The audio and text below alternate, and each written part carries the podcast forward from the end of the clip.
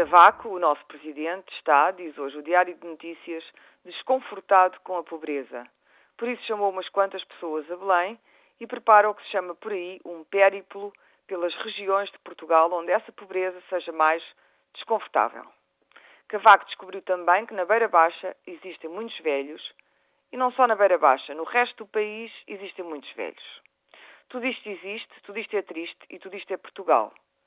Mas espera aí, apesar de eu achar que esta preocupação de Cavaco é genuína e sentida, até na pele, visto que ele também faz parte da população envelhecida portuguesa, pergunto: e quando ele era novo, jovem e atuante?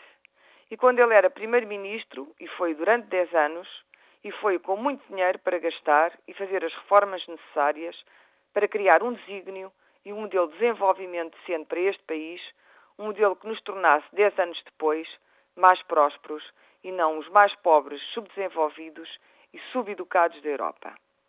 O que fez em então Primeiro-Ministro e atual Presidente? Pergunto. Arranjou parte do sarilho em que hoje estamos metidos.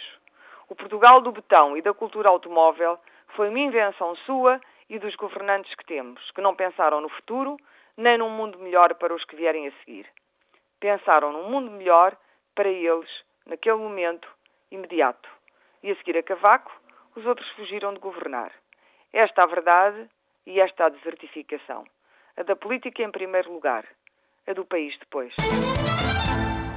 A Feira do Livro está aí, e o Código da Vinci também. O filme nos cinemas bate recordes de bilheteira, apesar de ser um dos filmes mais indigentes e idiotas que vi na minha vida. E o livro é melhor e continua a ser mau.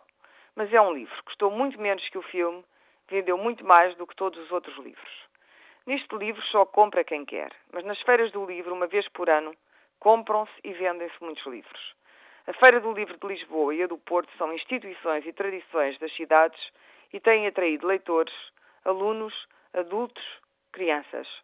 Nunca se editou tanto em Portugal e, em alguns casos, nunca se editou tão bem, com edições de clássicos cuidadas, bem traduzidas, apresentadas.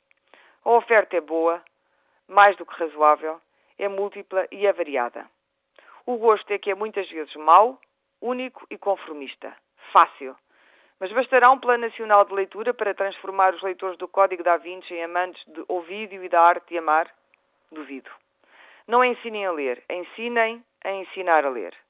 Formem bons professores, façam boas escolas e currículos, peguem nos livros sem transformá-los em papões.